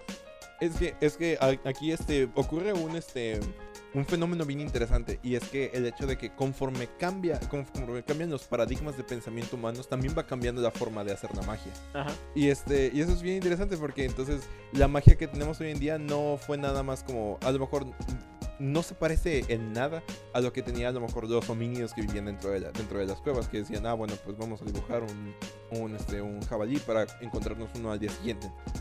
Y hoy en día, hoy en día este, como nuestro consciente colectivo ya está tan cargado de tantas cosas y de tantas ideas que, que pues no, no tenemos otra opción más que incorporarlas todas. Y cuando digo que no tenemos opción, no quiero decir que a fuerza las tengas que incorporar. Es que simplemente como ya están en el inconsciente colectivo, como simplemente no, no las puedes evitar. Es como te van- las vas a incluir. Y por eso es que a lo mejor este, esa transición entre como todos esos últimos subtemas se siente tan, este, como tan pegada una con la otra. Es porque eh, em, de nuevo, o sea, como el inconsciente colectivo de las distintas épocas ha cambiado y ha absorbido todas estas cosas de, de- de una manera como muy, muy uniforme, parece. Y bueno, llegan, llegando a la magia en, en la actualidad, eh, pues que tenemos, además de, digo, además del, además del espectáculo, que, que esa es otra parte de la magia, el hecho de que, de cómo concebimos hoy la magia con, con espectáculos y este, gente sacando un conejo de un sombrero y cosas así. Pues es que, es que si, si estamos hablando de, de la magia como tal, es como el cambio de la percepción, ¿no? Ajá. Sí, y, de, y de hecho, y Y cuenta como magia también. porque, por o sea, supuesto, porque, porque este... Una de eh, las actividades de la magia es el ilusionismo y es algo que, que está muy presente en, en la mayoría de los trucos de... Sí, o sea, como todos los trucos de magia que ustedes ven así como prácticos en televisión o en shows y cosas por el estilo, están basados en el principio de hacerte poner atención a una cosa mientras, mientras otra está sucediendo. Ajá. Pero, y eso es magia, o sea, tal cual, o sea, el que, el que, el alterar tu realidad, es decir, como el hacerte pensar que algo está pasando cuando está pasando otra cosa. Y de- a partir de esto también este, creo que podemos hablar ya de lo que es la, la magia del caos. Ajá, la magia, la magia del caos, que es como la expresión más postmoderna de, de, de- de la magia en sí. Y de hecho es una cosa súper... eh, eh, eh, utilizaste la palabra, la palabra, este, la palabra correcta. Es una cosa súper postmoderna por el, por el hecho de que, de que, o sea, el, el hecho de que, de que un, de que uno de sus grandes, este, de que la persona que le pone el, el símbolo a esta corriente que es el caoísmo, que sea una persona que era un escritor de que a partir de él deriva la, la- deriva una de las sagas más grandes de que es Warhammer. Este, pues, creo que se me hace bien, bien irónico. Sí, e- es que de, um, de- de- de- detrás de la magia del caos, este, que, que de por sí la magia, la magia del caos es como una, o sea, como podríamos hablar un solo episodio de, magia del caos, pero ya lo tienen, Leyendas de Genera ya hizo un, episodio acerca de eso, así que, este, aquí solo, este, cre- queremos, pues tocarlo, pero a lo mejor como no explicar todo el, todo el fenómeno, porque es muy difícil de explicar todo. Tiene, tiene como vari- varios, varios precursores, o sea, como está este, ese, el Alistair Crowley, está otro vato que era un músico, pero no me acuerdo cómo se llamaba, pero era un músico así de una banda, que es precisamente el, este, el espíritu de la, de la magia caos, es como poner al alcance de todos los, los procesos mágicos. Y de hecho tiene que ver con tiene que ver mucho con la con el contexto en el que nace, ¿no crees? O sea, nace en los 70s en Inglaterra que estaba pasando por su época de punk y rock and roll y todo. Ah, por supuesto. Y, y prácticamente es la época de la contracultura. Y a partir de esto comienza, comienzan a hacer bajo. Lo que se me hace igual de punk, que es el hecho de, de- dice, su, su lema es, nada es verdad y todo está permitido. No, eso es lo que le decían a los partidos del Assassin's Creed. Ajá. No sabía. No, no, no, no me acordaba de eso. Pero es que está muy, está muy chistoso e- e- ese asunto de que de que a lo mejor muchos practicantes de magia se veían este no sé como checaban los grimorios y decían ah no pues para hacer esta poción necesitas este un una espada forjada de un meteorito o- o- necesita- necesitas una espada, una espada forjada de un meteorito que esté bañada en sangre de una virgen de Damasco o alguna cosa y, y o sea que esto lo estoy inventando, pero probablemente hay un grimorio que diga, que diga algo como eso. Pero entonces, este, como toda esta, esta corriente de la magia, de la magia causa, es, es que es muy elitista. pues. Es como tan posmoderna eso, como, eh, así como, es muy elitista pensar que para hacer magia necesito hacer como todas estas cosas. No, y otra, otra de las ideas que me parecen súper posmodernas de, de la magia del caos es el hecho del, del panteón de los dioses. O sea, el cómo manejan de alguna manera la parte espiritual en la magia del caos. Que, que ellos tienen, o sea, prácticamente la, la parte de la espiritualidad no le... No tienen una deidad a la cual... O sea, el- vaya, la parte espiritual casi que sale sobrando porque hay una libertad para eso. O sea, digo, la...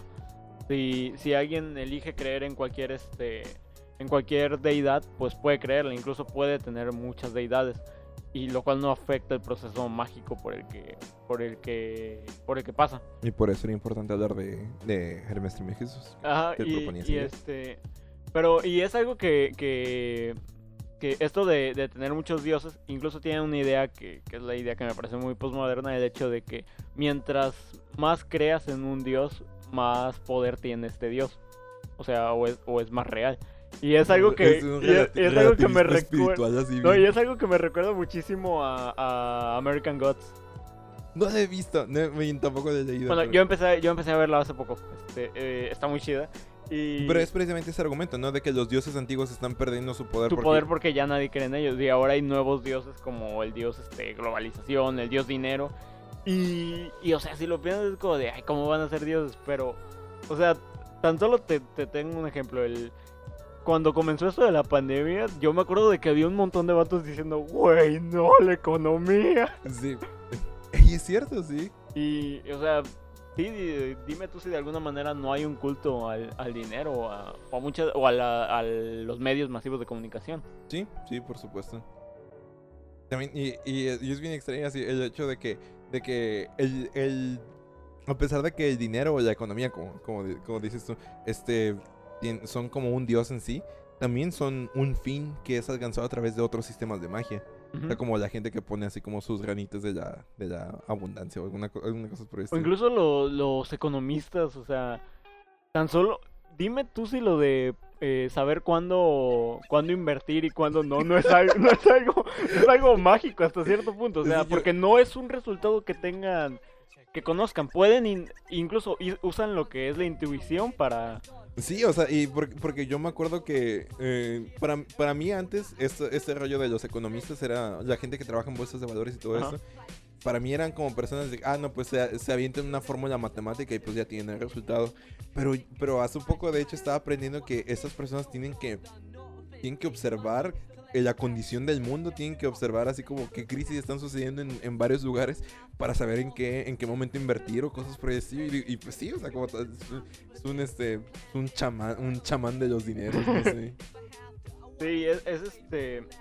Y, y ahora sí que, que hablando un poco más en concreto de lo que es la magia del caos, eh, pues podemos decir que no es una religión. Eh, O sea, es- creo que es más fácil decir lo que no es. Ajá. Eh, y pues sí, no es una religión como tal, como dije, tiene, tiene una libertad espiritual del lo que quieras creer.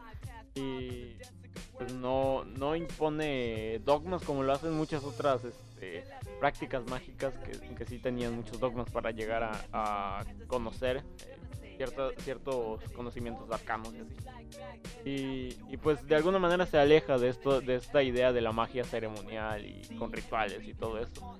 Y, y pues ahora sí que, que la hace más accesible mediante mediante una praxis un poco más utilitaria, por así Ajá, por supuesto. Y, y pues ahora sí que, que un mago del caos elige sus propias creencias y sus métodos y todo esto.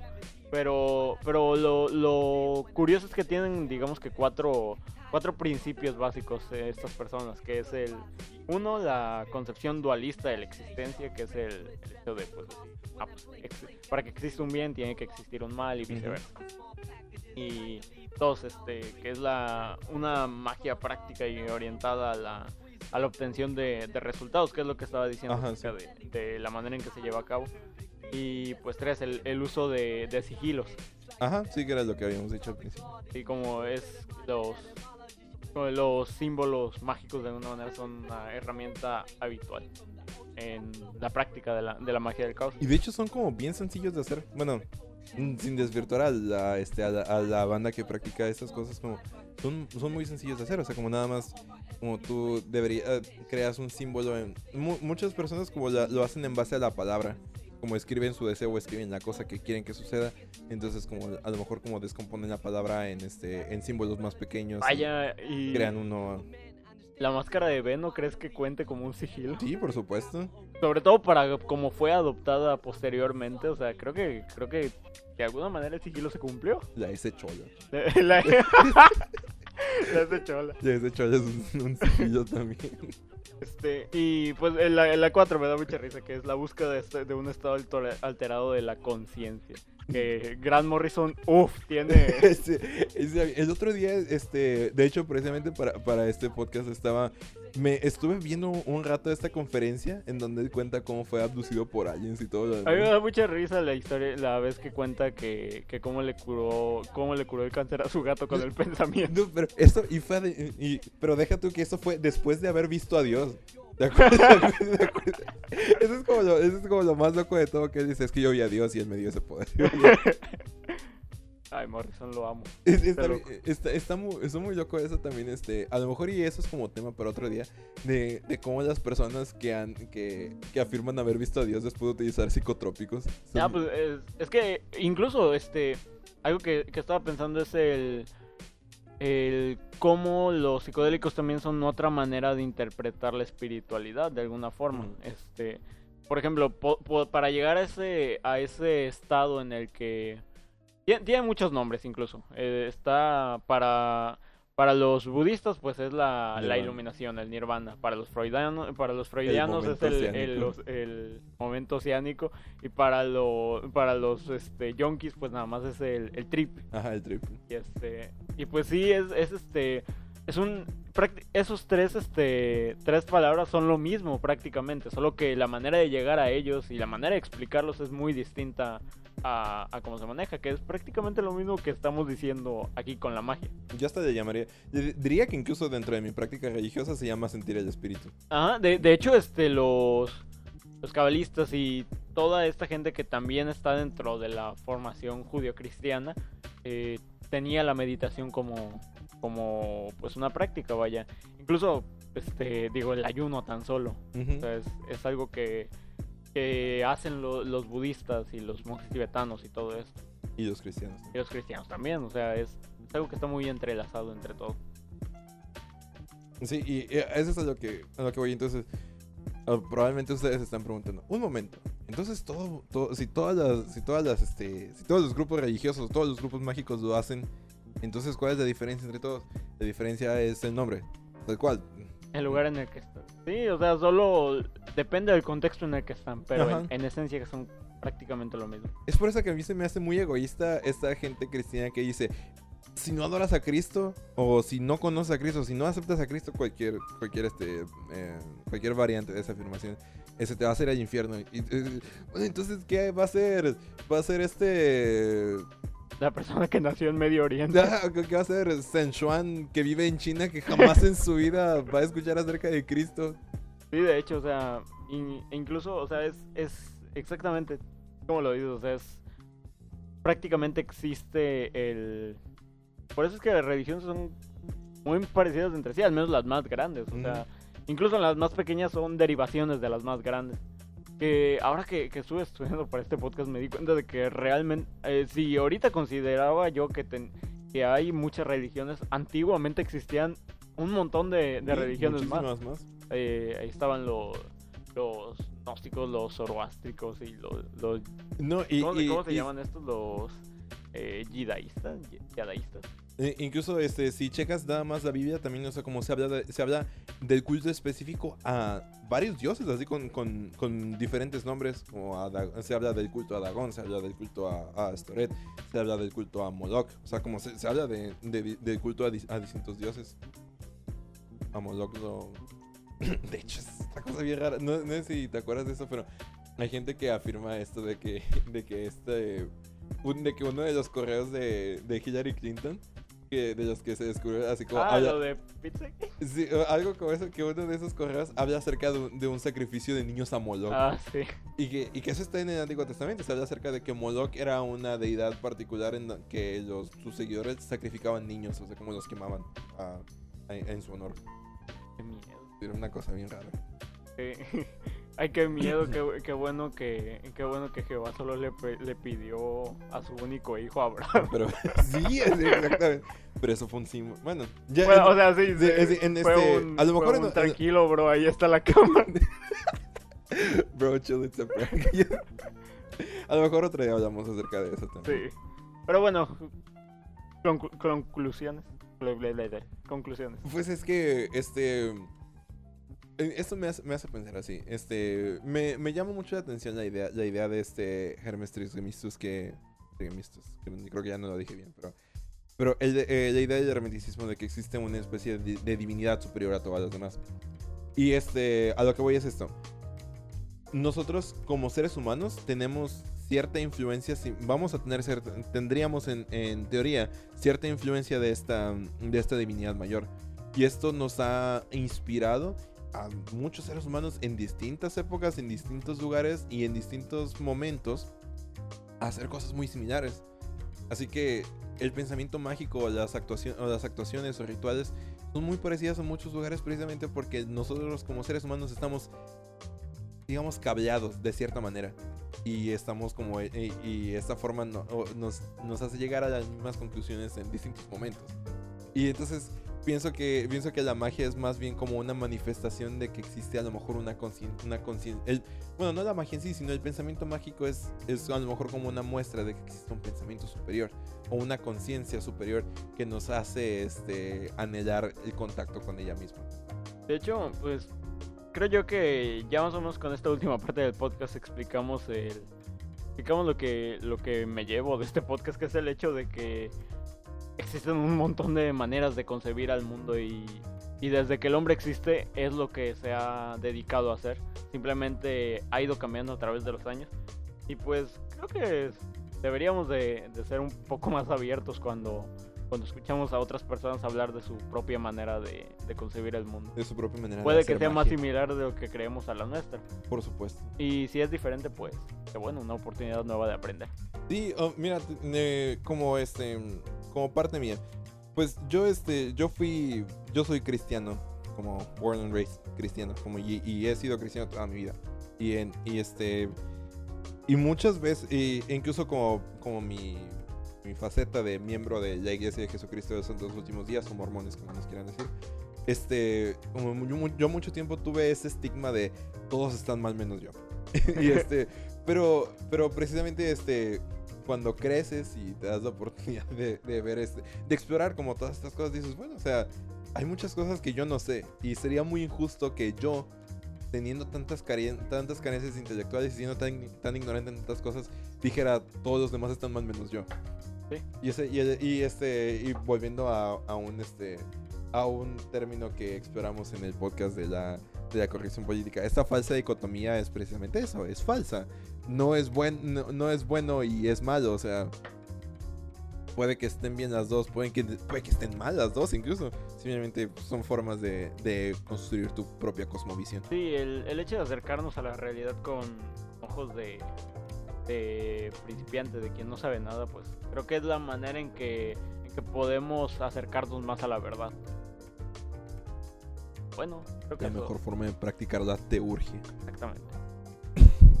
Hemos llegado al final de este episodio y les agradecemos mucho de que ustedes hayan estado por aquí. Este, pues sí, eh, síganos en nuestras redes, es la invitación de cada semana. Estamos en Facebook como eh, Estudiando Instagram. Compártenselo a, su- a sus amigas que, que dicen, ay no, es que ese es Géminis, güey. Ah, sí. eh, él". Nos faltó hablar acerca de la Wiki y todas estas cosas, pero a lo mejor este, a lo mejor podemos dedicarnos una segunda parte en, Sí. en alguna otra ocasión. Este, pero sí, eh, compártenlo con las personas que piensan que se puedan ofender o no. no sé. Porque no sé, eh, creo que me enorgullezco de que lo llevamos de la manera como más neutral posible, así que Eh, por nosotros. de hecho, sobre todo por mí, yo, yo antes, este, bueno, supongo que, bueno, Gabriel me conoce, soy una persona así como de, no, güey, ¿cómo crees que eso va a ser verdad? Sí, soy una persona muy escéptica. Pero, pero pues de alguna manera también el estudiar para este podcast me, me hizo darme cuenta de que todos son interpretaciones del mundo. Y quedarse con una sola, pues a lo mejor no es, no, es- no estarías percibiendo todo el mundo. Así que, ah, y también en, en Instagram como arroba estudio, bajo en, bajo azul, y en Twitch. Eh, Así que, pues bueno, les agradecemos su presencia y pues nos estaremos escuchando la siguiente semana.